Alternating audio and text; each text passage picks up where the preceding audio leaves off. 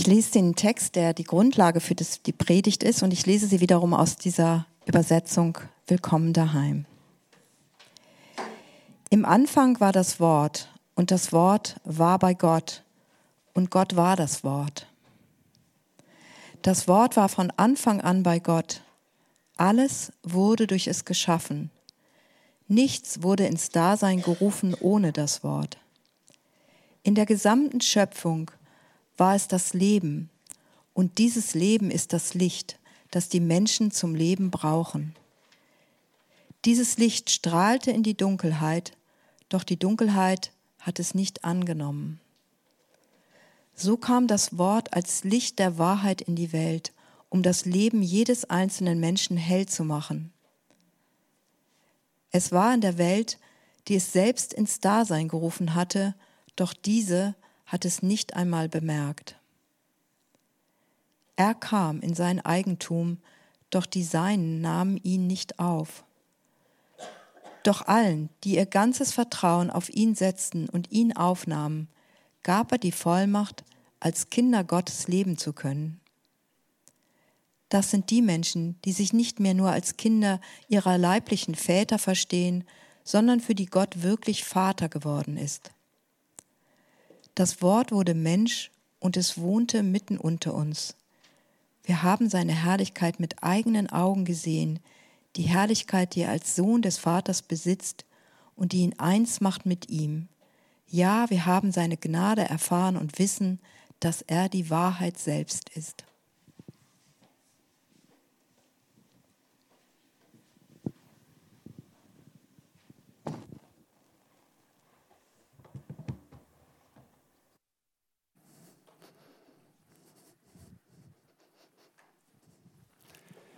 Einen schönen guten Morgen miteinander. Haben wir schon Ton? Schönen guten Morgen. Ja, ähm, ich habe hier noch nie gepredigt. Ich habe früher manchmal in der Daimlerstraße gepredigt und häufiger eigentlich im Schwarzwald in den 15 Jahren dort. Also vielleicht für euch etwas ungewohnt und die Frage ist, was kann da jeder sich vorne hinstellen und lospredigen? Und ich halte es dann mit Paulus im 1. Korinther 14, 26. Wie ist es, wie der zusammenkommt? Hat denn jeder ein, eine Ermutigung, eine Lehre, ein Psalm, ein gutes Wort? Und nimmt es heute mal als von mir einfach einem unter euch, ein Bruder unter euch. Ähm, und es kann euch gefallen oder nicht. Ja? Und mein Wunsch ist, dass ihr durch das, so wie ich bin, oder man kann sich auch an mir stören, und das kenne ich ja auch als Dozent, ähm, die Nase muss nicht jedem passen, die Stimme auch nicht, aber schaut doch einfach durch auf das, was Gott vielleicht für euch hat, hat heute Morgen. Ja? Es geht um Identität, Würde, Freiheit. Und ja, äh, eigentlich ist das, der Text für mich schon alt, weil ich, ähm, so hat Gott zu mir geredet während in der Corona-Zeit. Und da hat das Thema eigentlich hingehört. Äh, ihr erinnert euch vielleicht, dass wir in den Grundfesten schon ein bisschen erschüttert waren und uns gefragt haben, was ist denn nun in dieser großen Verunsicherung? Und wir waren in unseren Häusern gefangen und, und es war alles so verändert und wir waren verunsichert. Und so, da ist das Thema mir wieder groß geworden. Fangen wir doch mal an bei der Freiheit. Wir sagen so gerne, die Freiheit nehme ich mir. Aber von wem eigentlich? Und wenn, ich, mein, wenn meine Freiheit groß wird, wessen Freiheit wird denn eigentlich kleiner? Oder zum Thema Würde.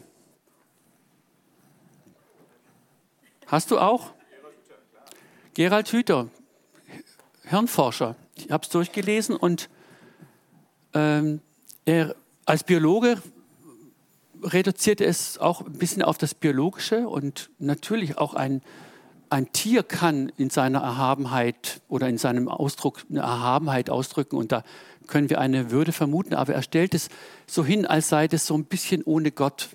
Er zitiert natürlich kurz die Schöpfung und das Christliche auf Seite 52, aber äh, hält es dann lieber mit Kant. Das ist keine Buchempfehlung. Es ist ein netter Versuch und ich habe mich gefragt, die Würde muss irgendwo herkommen. Sie wird doch verliehen. Sie wird gestiftet. Wo ist denn der Stifter? Und dann komme ich zum Thema Identität, zur Frage der Identität. Und wir sind in vielen Identitäten unterwegs. Die Frage ist heute an dich. Wel welche Identität führt dein Leben? Bestimmt dich am Morgen. Gut, ich bin im Beruf irgendwo verankert, in verschiedenen Ämtern, ich bin in der Familie verankert, dort bin ich Vater, dort bin ich Ehemann, woanders bin ich das. Ein Amt verleiht, verleiht sogar Würde, ja, aber es überstrahlt eine dieser Identitäten besonders, nämlich unsere Identität in Gott. Und darum geht es heute. Es geht darum heute, dass die Identität bei Gott beginnt. Unsere Identität als Geschöpf Gottes. Das verleiht uns Würde und das begründet Freiheit. Darum geht es heute. Und dieses Bild vom Hubble äh, der, vom Hubble-Teleskop soll euch nur daran erinnern, dass es um Gott geht. Und das könnte so ein typischer Blick aus seinem Wohnzimmerfenster sein, wenn euch das gefällt. Das könnte die Sicht sein, wie er drauf schaut. Vielleicht ist da hinten, irgendwo ganz da hinten, sogar die Milchstraße. Und in der Milchstraße ganz verloren ein Sonnensystem. Und an dem Sonnensystem, da, da kreist so ein Krümel Erde drumherum. Und das sind wir. Jetzt könnte man sich fragen, und ist das so wichtig? Ist das das Zentrum? Wenn wir so oft draufschauen? Ein Gott unendlicher Ressourcen. 14 Milliarden Lichtjahre können wir mit dem neuen Teleskop gucken. 14 Milliarden Lichtjahre. Moment mal, um, um zu zeigen, wie, Gott, wie groß Gott ist, hätte eigentlich das Sonnensystem gereicht weil auch der, dessen Rand ist für uns unerreichbar. Aber von denen hat er Milliarden. Dieser Gott hat uns geschaffen. Dieser Gott hat entschieden, dass wir Menschen sein sollen auf diesem Krümel Erde. Wir wissen nicht, ob er noch woanders auch andere Baustellen hat. Und er müsste es uns auch nicht mal erklären. Tut mir leid, wenn ich das mal ein bisschen überzeichne, weil wir manchmal ein Gottesbild haben, das so sehr von uns ausgeht. Ich versuche mal oder ich wünsche mir mal, dass wir heute mal so auf Gottes Seite kommen, wie sich die Sache auch darstellen könnte. Und da beginnt die Identität. Er ist der Anfang, er hat damit begonnen und hat entschieden, auf diesem Krümmel Erde einen Garten zu machen und den Menschen da reinzusetzen. Also lasst es euch gefallen, dass ihr vielleicht so nochmal uns neu gründen. Und das war mir damals auch wichtig. Und ich muss euch sagen, das hat mir wirklich geholfen, in der Corona-Zeit mich neu zu gründen. Das war für mich wirklich ein Schritt. Ich darf es ich uns allen sagen, die Identität in Gott wird uns auch helfen in den letzten Jahren unseres Lebens und in den letzten Stunden. Und sie hilft auch in den Turbulenzen des Lebens und hilft auch den Jugendlichen, die ich jetzt nicht erreiche, die ja unten sind, in ihrer Emanzipation vom Elternhaus. Es gibt eine, eine Sache, die viel deutlicher über unserem Leben steht als unsere Familienstellung, unser Beruf oder sonst etwas. Das ist die Identität in Gott. Also, dieses Bild von Gott, lasst die Sterne funkeln die ganze Zeit, dass wir daran erinnert werden. Es ist Gott im Anfang. Ich lese die Schöpfung, die zwei, aus den zwei Schöpfungsberichten, 1. Mose 1, 25. Und Gott machte die Tiere des Feldes und jedes nach seiner Art und das Vieh nach seiner Art und alles Gewürm des Erdbodens nach seiner Art. Und Gott sah, dass es gut war. So übrigens auch zu allen anderen Schöpfungsschritten vorneweg. Er machte es. Ganz anders dann bei dem Menschen. Und Gott sprach, lasset uns Menschen machen es wurde beraten. Ich lasse jetzt mal Gott, Götter, lasse es mal stehen. Ne? Das heißt nämlich eigentlich Gott im Singular und lasset uns wirklich im Plural, also dieses Geheimnis der Gottheit. Darauf will ich jetzt gar nicht eingehen. Aber es wurde beraten, lasset uns Menschen machen. Ein Bild, das uns gleich sei, das wurde zu den Tieren in der Form nicht gesagt. die da herrschen über die, Erde, über die Fische im Meer und über die Vögel unter dem Himmel und über das äh, Vieh und über die ganze Erde und über alles Gewürm, das auf Erden kriecht. Und Gott schuf den Menschen zu seinem Bilde. Zum Bilde Gottes schuf er ihn und schuf sie als Mann und Frau. Unfassbar. Unfassbar. Und Gott sah alles, was er gemacht hatte, und siehe, es war sehr gut. Da machte Gott der Herr den Menschen aus Staub von der Erde und blies ihm den Oben des Lebens in seine Nase. Und so war der Mensch ein lebendiges Wesen. Da müssen wir wirklich Station machen und nehmen mal Folgendes mit. Es war Gottes Plan, es war Gottes Idee, er hat sich beraten, er hat es ausgeführt. Zweitens, er hat den Menschen über alles andere gestellt. Und das macht er klar, weil dieser Schöpfungsakt schon anders war. Er hat ihm seinen, seine Oben reingegeben. Brauchen nicht über die anderen Dinge diskutieren, dass die Tiere auch sein Wesen haben oder seine Idee. Aber hier wird herausgestellt, Gottes Odem in uns. Und so wurden wir lebendig. Ansonsten wären wir nur Erde. Nimm das mal gleich mit, weil es kommt dann auch der nächste Schritt später, wo wir das nochmal differenzieren. Ne? Der Mensch, äh, Mensch ist also aus Staub von der Erde und er blies ihm den oben des Lebens in die Nase. Also ist das nicht wunderbar? Wir können, und das gilt wahrscheinlich für sehr, sehr viele Weltregionen an dieser Stelle, diesen Einsatz herausnehmen. Gott hat den Menschen absichtsvoll geschaffen. Wenn wir das so reduzieren und, und, und vorkommen lassen, und wenn du gleichzeitig erkennst, dass du ein solcher Mensch bist, dass du gerade atmest und dass du gerade oder vielleicht in den Spiegel geschaut hast, du glaubst, dass du bist. Und wenn wir glauben, dass Gott den Menschen absichtsvoll geschaffen hat, dann ist das ein so explosives Gemisch schon, das versetzt uns in, ein, in eine Geschichte, die unfassbar ist. und bei der alles andere schon fast Nebensache wird. Gut, gehen wir mal einen Schritt weiter. Der Fall des Menschen. Und ich, die Geschichte von, von dem Baum, und das kennen wir alles, aber ich will mal ein paar Sachen als Konsequenz jetzt hier rausnehmen. Er sprach also in 1. Mose 3,16 dann, und zur Frau sprach er, ich will dir viel Mühsal schaffen. Wenn du schwanger wirst unter Mühen, sollst du Kinder gebären. Also der Mensch ist gefallen Der Mensch wird aus dem Garten Eden vertrieben. Gott setzt dem Menschen eine Lebensspanne. Er geht nicht mehr abendlich, allabendlich mit dem Menschen im Garten spazieren. Es ist ein echter, echter Bruch. Die Geschichte endet erstmal richtig schlecht. Und zum Mann sprach er, weil du gehorcht hast der Stimme deiner Frau und gegessen von dem Baum, von dem ich dir gebot und sprach, du sollst nicht davon essen, verflucht sei der Acker um deinetwillen. Mit Mühsal sollst du dich von ihm nähern dein Leben lang. Dornen und Disteln soll er dir tragen. Und du sollst das Kraut auf dem Felde essen. Im Schweiße deines Angesichts sollst du dein Brot essen, bis du wieder zur Erde wirst, davon du genommen bist. Denn Staub bist du und zum Staub kehrst du zurück. Was ist jetzt mit dem Odem los, der uns lebendig gemacht hat?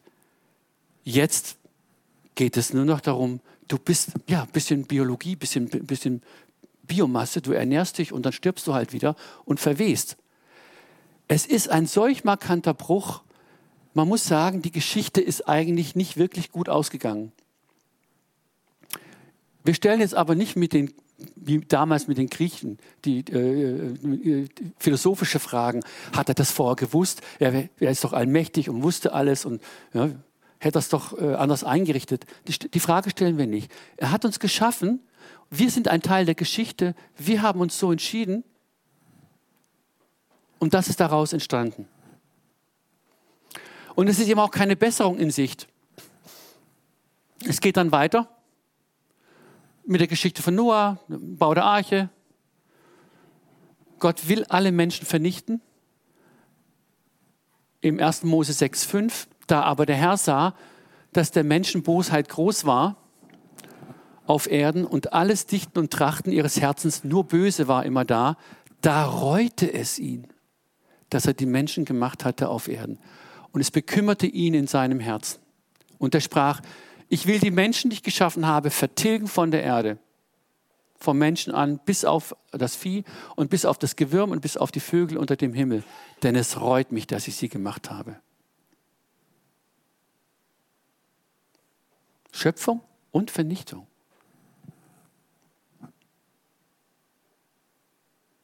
Dann später, nach dem Opfer von Noah, ne, also als Land gefunden, Opfer gegeben, äh, in 1. Mose 8, 21. Und der Herr sprach in seinem Herzen, ich will hinfort nicht mehr die Erde verfluchen um der Menschen willen, denn das Dichten und Trachten des menschlichen Herzens ist böse von Jugend auf und ich will hinfort nicht mehr schlagen alles, was da lebt, wie ich getan habe. Solange die Erde steht, soll ich aufhören, Saat und Ernte, Frost, Hitze, Sommer, Winter, Tag und Nacht. Also er, ähm, ein, ein ständiger Wandel, auch im Willen, im Umgang mit der Schöpfung. Er will sie alle vernichten. Jetzt reut ihn auch das wieder. Er will die Erde, die Erde bleibt erhalten. Wir, müssen auch darüber gar nicht lange äh, uns ähm, da aufhalten. Es geht ja dann auch mit den drei Söhnen nicht besser weiter von Noah, die auch gerettet wurden. Es ist irgendwie keine Besserung in Sicht. Die Geschichte mit den Menschen läuft nicht wirklich rund.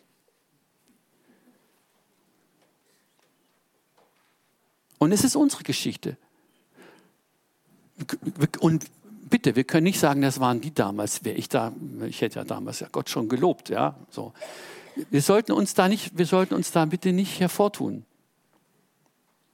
Ich glaube nicht, dass wir besser sind als die Söhne von Noah oder andere. So, ja, da stehen wir nun. Das könnte es einfach gewesen sein und wir kennen, wie die Geschichte weitergeht ne, mit dem Menschen ein Auf und Ab. Gott schaut so zu und jetzt schaut er vielleicht aus seinem Wohnzimmerfenster in dieser Größe, in dieser Allmacht, schaut er und sagt sich, das ist nicht gut gegangen. Ich überlasse den Menschen die Erde, das soll er doch in seinem Garten weitermachen. Er hat sich so entschieden und so kann es weiterlaufen. Er müsste sich auch nicht erklären. Wieso sollte er sich vor, vor den Menschen rechtfertigen? Nicht vor uns. Er ist der Schöpfer, er hat es gemacht. Er muss überhaupt nichts erklären. Und er kann das auch so, so sein lassen. Die Entscheidung ist gefallen. Ja, wie, wenn Gott beraten hat, lasset uns Menschen machen. Wie sieht diese Beratung jetzt in, zu diesem gegenwärtigen Zeitpunkt aus? Adam und Eva haben es versemmelt. Dann ging es weiter. Ein, einen Gerechten gerettet, den Noah. Und dann geht das Theater mit den Söhnen weiter. Da kann man doch nicht mehr hingucken, oder? Da kann man doch nicht mehr drauf gucken. Wie hat Gott auf diese Situation geschaut? Was hat er gemacht? Er könnte die Sache einfach laufen lassen. Moment mal. Er muss sich ja gar nicht weit wegdrehen. Da kann er 14 Milliarden Lichtjahre weiter gucken. Wir wissen noch nicht mal, wie viel, Uni, wie, wie viel von diesen Universen er hat oder noch ganz andere. Materie, Raum, Zeit im Übermaß. Was für ein Gott. Und er könnte sagen, ähm, diesen Krümel da vergesse ich mal, läuft ja, der Garten funktioniert ja. Die können sich ernähren und weitermachen. Lass sie doch mal laufen. Ich mache da mal was Neues. Könnte er machen. Er müsste sich nicht erklären. Er ist Gott.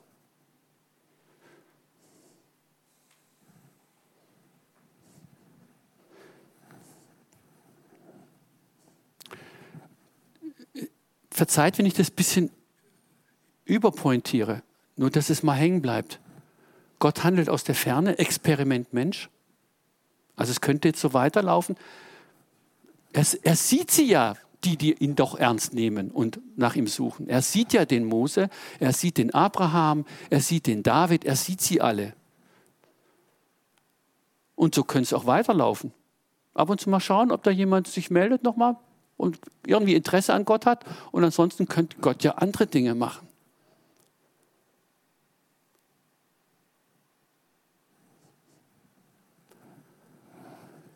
Mose und die zehn Gebote. Wo ist jetzt die Nähe Gottes? Ich habe sie hier gesucht. Er war ja vormals, ist er abendlich spazieren gegangen mit Adam im Garten. Also diese Nähe war es nicht mehr. Aber der Finger hat die Tafel berührt. Die Geschichte des Volkes Israel, die Propheten, Gott in den Geschehnissen. Er handelt mit Völkern, die ganzen Auseinandersetzungen. Davids Psalm, Psalm loben Gott, aber ein Gott, auf den man hofft und dem man vertraut. Nicht ein Gott, der, mit dem man abends im, im Garten spazieren geht. Und es kommt sozusagen eins nach dem anderen und Gott offenbart auch immer wieder mehr von sich und es kommt immer wieder Gericht und immer wieder ein Neuanfang. Das ist wunderbar zusammengefasst hier. Das ist, das ist jetzt eine Buchempfehlung. Erich Sauer, das Morgenrot der Welt der Erlösung. Aus den 30er Jahren Bibelschule Wiedenest. Hier wird wunderbar aufgezeigt, wie Gott immer wieder zum Menschen kommt. Also erst redet er übers Gewissen. Henoch ist ein Gerechter. Es kommt dann Gericht. Ne? So auch die Sintflut ein Gericht war. Äh, dann die Gebote, ne? Gott schenkt die Gebote, offenbart wieder mehr, was er meint. Und es folgt Gericht. Also das wird da wunderbar auf, aufgeführt. Ein fantastisches Buch, äh, öffnet wirklich die Augen für den Heilsplan Gottes. Aber nichtsdestotrotz, es könnte auch so jetzt dauerhaft weitergehen. Wir können nicht von Gott fordern, dass er uns da aus dieser Situation noch mal rausholt.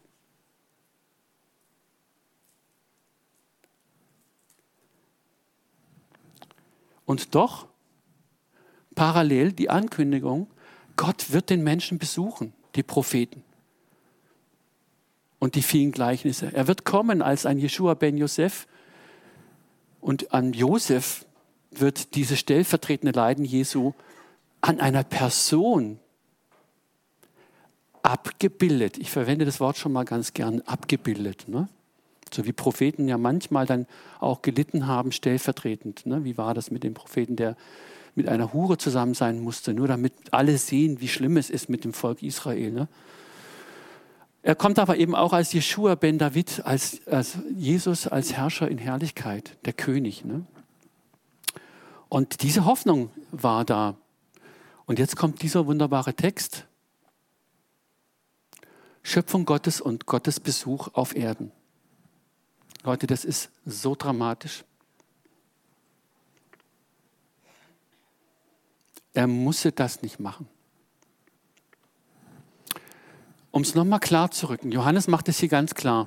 Am Anfang war das Wort und das Wort war bei Gott und Gott war das Wort. Das ist alles eins. Das ist der Anfang, das ist Gott, es ist das Wort. Dasselbe war im Anfang bei Gott. Alle Dinge sind durch dasselbe gemacht und ohne dasselbe ist nichts gemacht, was gemacht ist. Es gibt nur diesen einen Ursprung.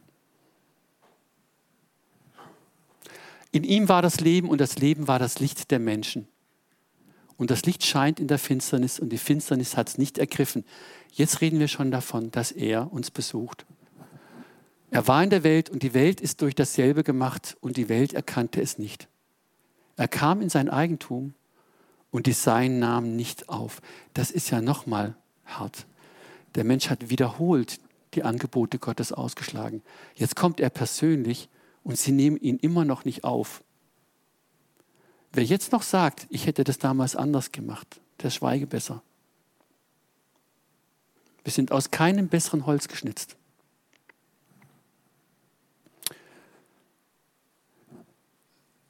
Und jetzt dieser, dieser Vers 14.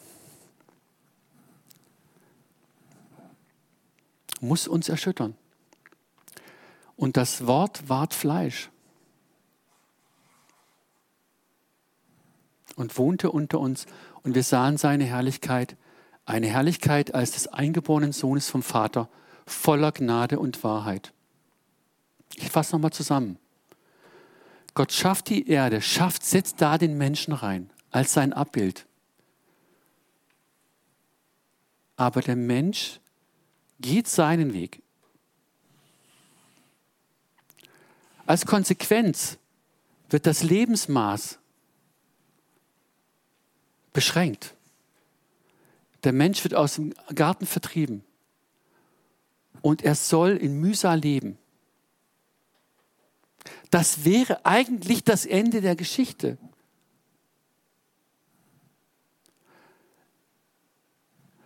Das wäre das Ende der Geschichte. Und jetzt passiert dieses Unglaubliche. Das Wort ward Fleisch. Es ist, Weihnachten ist das Allergrößte. Es ist der größte Schritt im Universum, in Raum und Zeit, dass dieser Ursprung, Sternenhimmel, dass dieser Ursprung sich unter das stellt, was er geschaffen hat. Nein, das reicht nicht. Es geht noch tiefer. Es geht noch tiefer.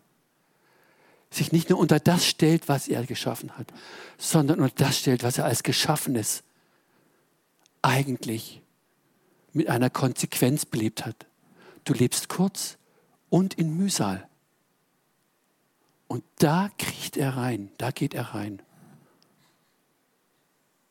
Da geht er rein. Und ich fände es jetzt angemessen, wenn wir uns nicht bequemen, sondern wenn wir können, stehen wir auf und machen kurz Station. Wenn wir können, stehen wir auf.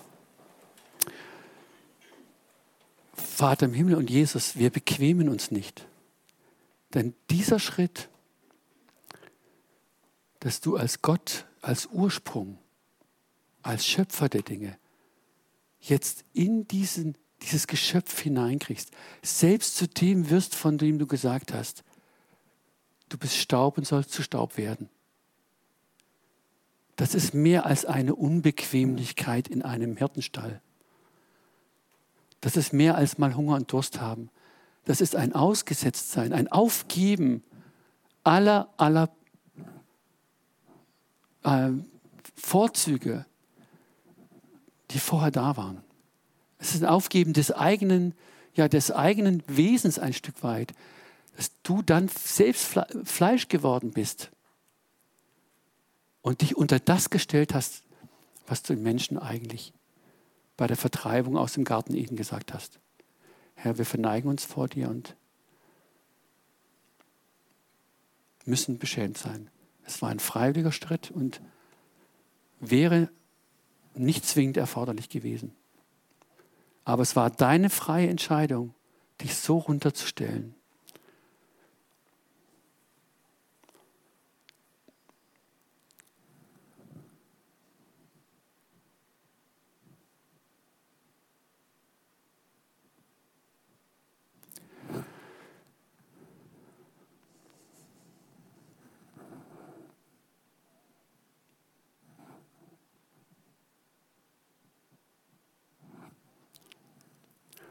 Gut, dann schauen wir jetzt noch einen Moment auf Jesus.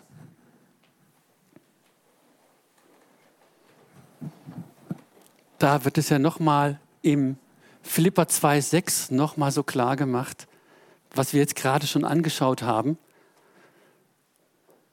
dass er Fleisch wurde und kam.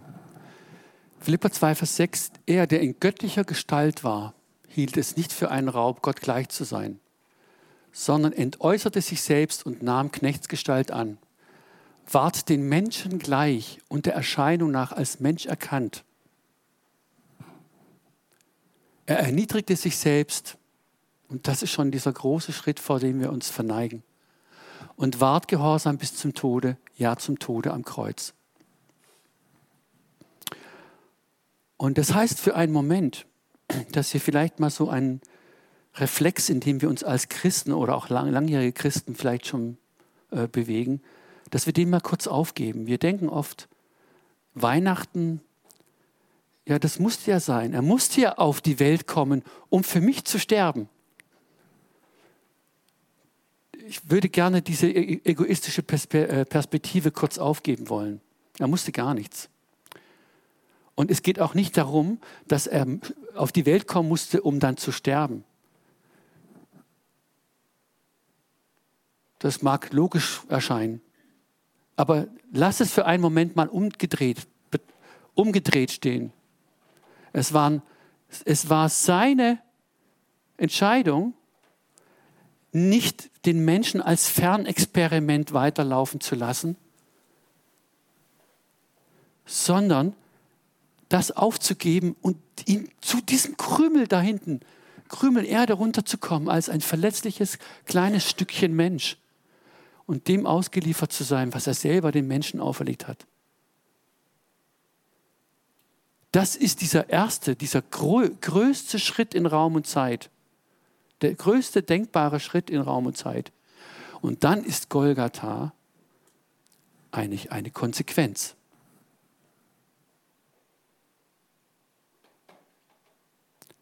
Ein zweiter Schritt, der dazugehört.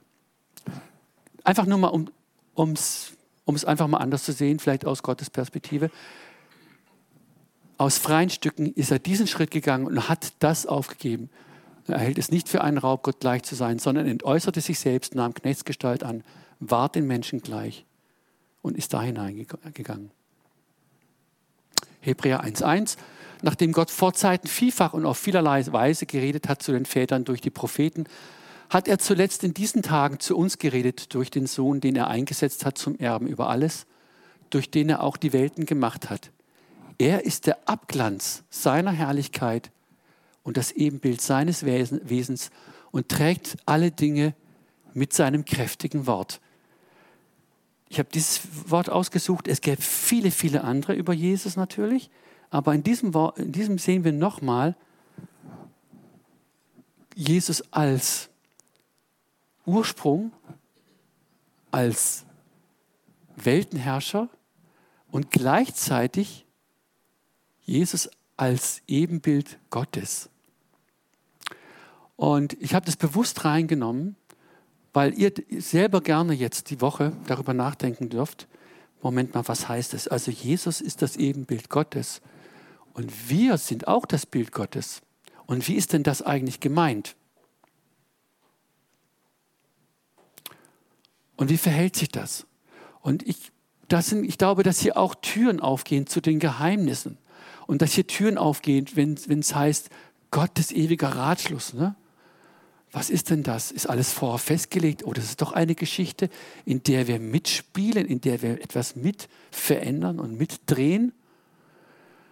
Also, und mir hilft es eigentlich immer gerade bei diesem Bild auch nochmal die Familiensituation. Wie geht es mir als Vater mit meinen Kindern? Sie sind auch ein Bild von mir. Vielleicht benehmen sich sogar wie ich oder reden ähnlich wie ich. Ja? Oder, aber sie machen auch andere Dinge anders. Und wie ist mein Herz bei meinen Kindern? Und wie sind die Kinder bei mir? Vielleicht nicht ganz so intensiv, wie wir bei ihnen sind. Ich weiß es nicht. Ich weiß nicht, wie es für euch ist. Mir geht es manchmal so, dass ich denke, vielleicht geht es Gott auch so mit uns. Dass er ganz, ganz bei uns, ganz, ganz bei uns ist. Und wir unter der Woche aber vielleicht ganz, ganz abgelenkt sind. Also, wie ist das mit dem Bild? Bewegt es die Woche? Jesus ist das Ebenbild seines Wesens und wir sind auch Bild Gottes. Ich hoffe, diese Sätze legen etwas Identitätsstiftendes in euch hinein. Und dann habe ich auch noch mal 1. Johannes 4,17 rausgenommen. Der ist so ein bisschen aus dem Kontext gerissen, aber ähm, mir ging es darum, dass wir auch noch mal also nicht nur die Beziehung Gott und Jesus oder, oder Gott und wir, sondern auch wir und Jesus. Und es heißt hier, denn so wie er ist, Jesus, sind auch wir in dieser Welt. Und ihr kennt die anderen Stelle, ihr könnt sie ergänzen. Er ist der Erste unter den Brüdern. Ne? Und wir, wie wir in Christus sind, Christus in uns die, Herr, die Herrlichkeit. Also ihr kennt die Bibelstellen alle, aber lest sie mal aus dieser Perspektive heraus. Und auch die Gleichnisse, die anderen Gleichnisse. Der verlorene Sohn ist für mich, hat sich ganz neu, ein, ein ganz neues Bild ergeben. Die Geschichte vom verlorenen Sohn, weil ich jetzt hier sehe, Gott ringt um den Menschen, der davongegangen ist in seinem eigenen Glück. Und er kommt zurück und bekommt den Siegelring angesteckt. Er hat mit der ganzen Menschheit gerungen und ringt auch heute noch. Und er ringt nicht nur um die Nichtchristen, sondern er ringt um uns Christen. Er ringt um uns.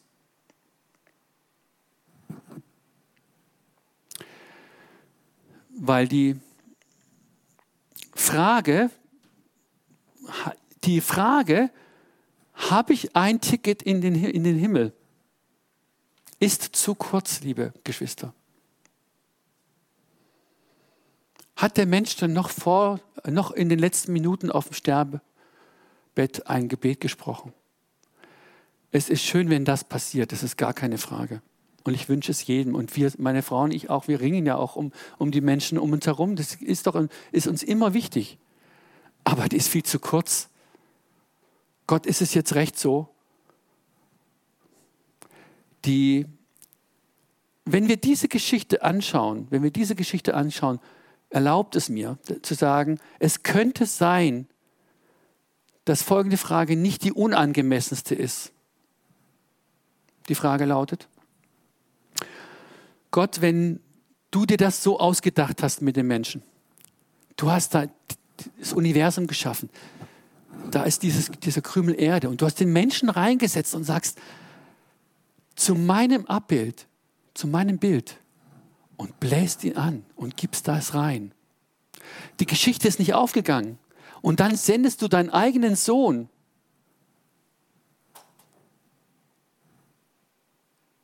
Und die Seinen nahmen ihn nicht auf. Okay, aber wir Christen haben doch den Heiligen Geist. Jetzt kommt die Frage, die angemessen erscheint.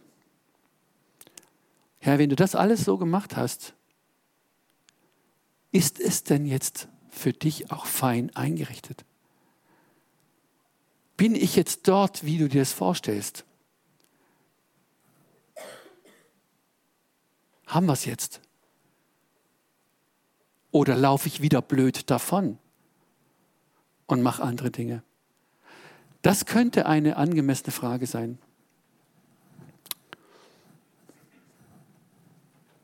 Ich komme schon zum Schluss. Man könnte stundenlang darüber reden, aber ich fasse mich kurz heute Morgen. Was bedeutet das für uns? Die Geburt Jesu ist das endgültige Ja zum Menschen. Wie schon gesagt, ich behaupte es jetzt einfach mal, ihr dürft mit mir streiten oder widerlegt es theologisch. Ich behaupte einfach mal, Gott hätte es weiterlaufen lassen können. Er wäre niemandem Rechenschaft schuldig gewesen. Wir haben so als Menschen ja schon entschieden. Er hätte gar nicht kommen brauchen. Aber dass er gekommen ist, heißt ja, dass er nicht mehr von ferne dahin guckt und sich irgendwie berät, ja, wie soll es denn weitergehen? Ab, ab, ab und zu winkt da noch mal einer hoch, ja, sondern dass er reingegangen ist und sich dabei selbst aufgibt. Heißt, heißt doch, Freunde, das, was ich in der Schöpfung angelegt habe, meine ich auch so. Es ist ein Ja zum Menschen ein Ja zu dieser Schöpfungsidee, dass wir zu seinem Bilde geschaffen wurden. Der Mensch hat das in ihm angelegte Gottgleiche. Er hat ihn ja hochgehoben über die Tiere. Er ist ja mit ihm spazieren gegangen im Garten Eden. Der, mit dem Freund Gott spazieren gehen. Er hat dieses Gottgleiche wiederholt verworfen. Also hat Gott sich auf das Menschgleiche eingelassen. Das ist meine Kurzzusammenfassung für euch heute. Wir Menschen haben das in uns angelegte Gottgleiche wiederholt verworfen und tun es auch heute noch. Jesus, als er kam, musste er das auch allein. Die Sein nahm ihn nicht auf. Selbst wenn er physisch da war, wurde er verhöhnt. Was ist das denn für eine Erniedrigung? Was ist das denn?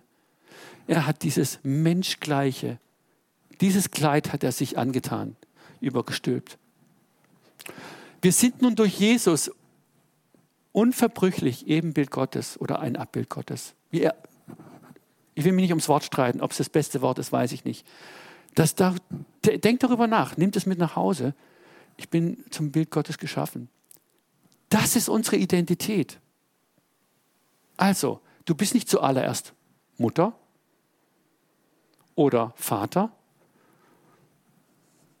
oder Polizist, sondern du bist absichtsvoll von Gott geschaffen. Das ist deine Identität. Wir sind Gottes Ebenbild. Das ist unsere Identität. Dieses Wertvollste kann uns niemand nehmen. Und das verleiht uns Würde. Darin gewiss gibt es eigentlich keinen nennenswerten Verzicht mehr und wir sind frei.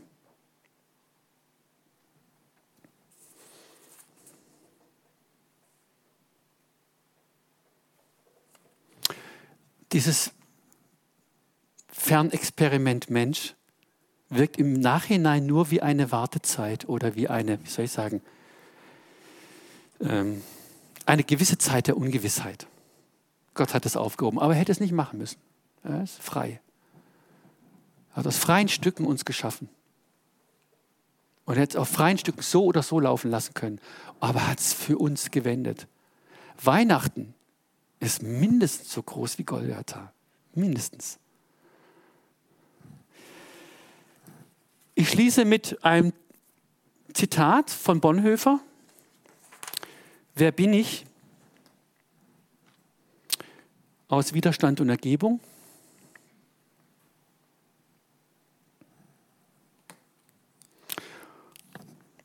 Aufzeichnung aus der Haft 43 bis 45 im Buch Widerstand und Ergebung.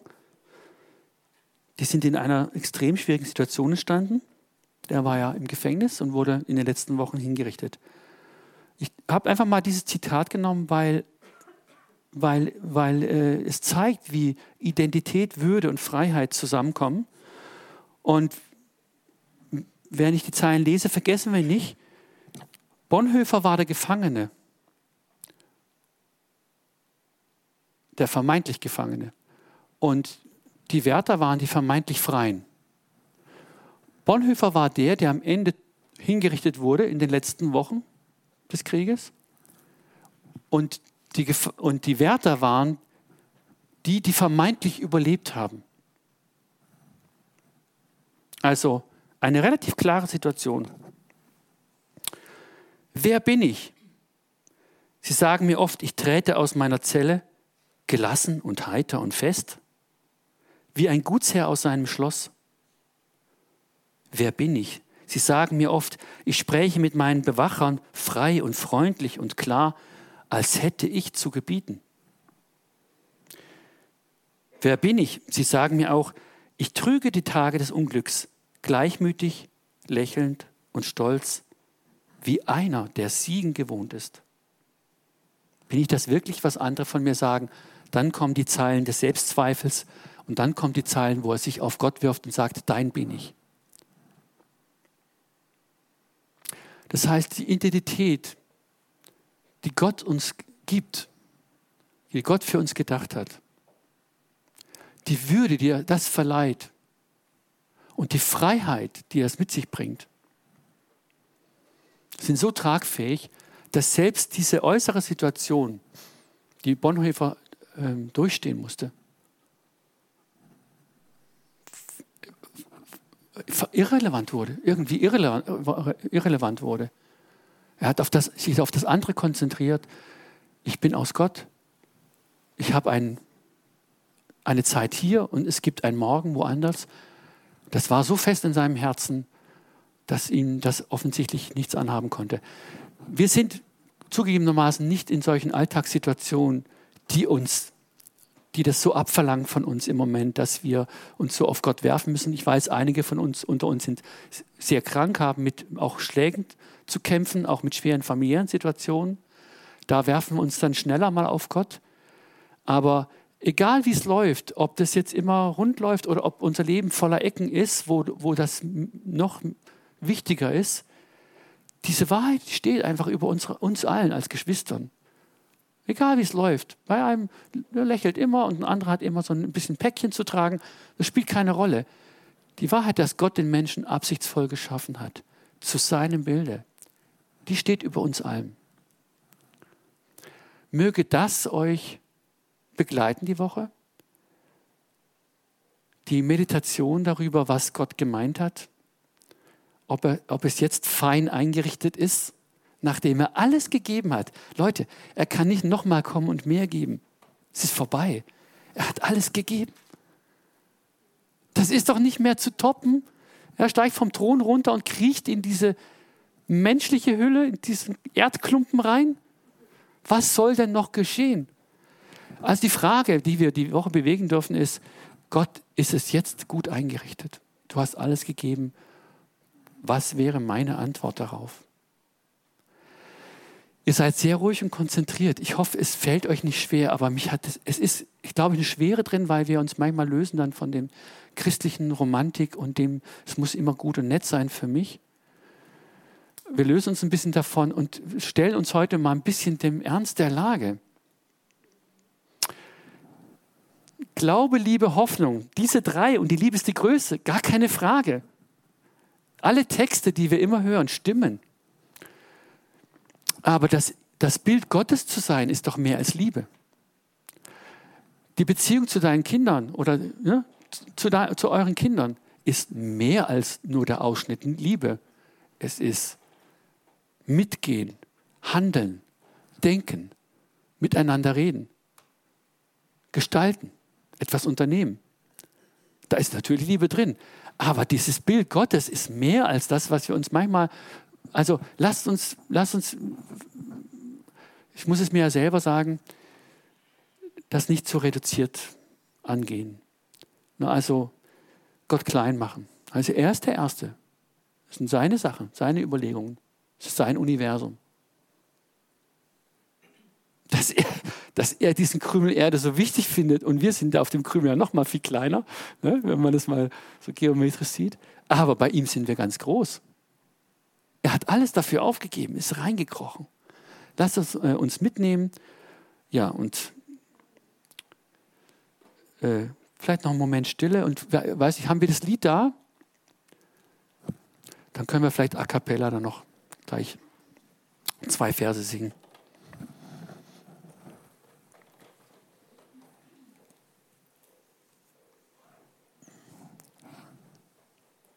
Äh, Verse 5 und 6.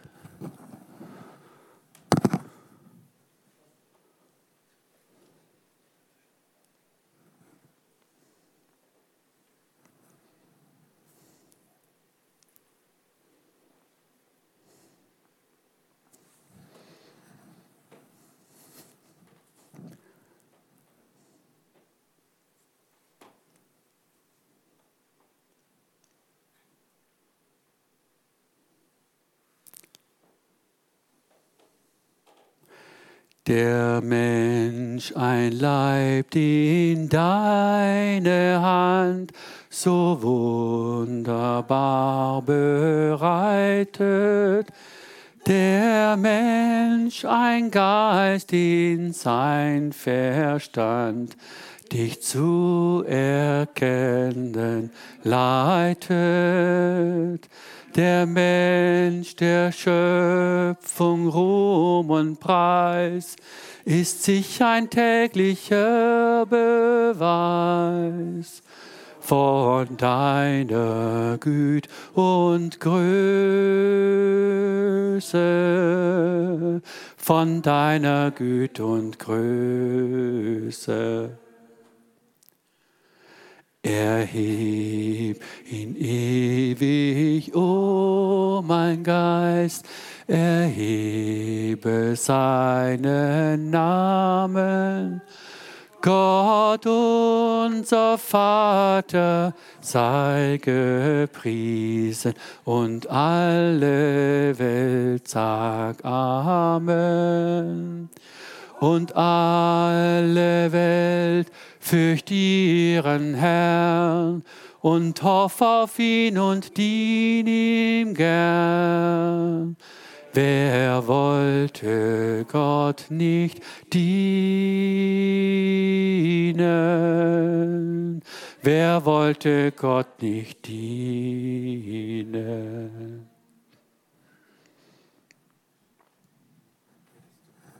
Hm? Bitte? Ja, Herr, wir, wir stehen vor dir ich bin selbst wieder erschrocken, dass ich trotz dieser Wahrheiten, die jetzt so im Raum stehen, dass ich oft so lässig bin und es so billig dahin nehme. Herr, red mit uns und gib uns das mit, was eigentlich von dir so gedacht ist und wie du es mit uns meinst, wie du es angelegt hast. Und gib uns das doch in die nächsten Tage auch mit. Ich danke dir von Herzen für dein Opfer, für diesen unglaublichen Schritt zu kommen, uns zu besuchen. Das hebt uns wirklich hoch. Wir sind nicht verlassen, sondern du kamst auf die Welt und hast es besiegelt. Ich danke dir dafür.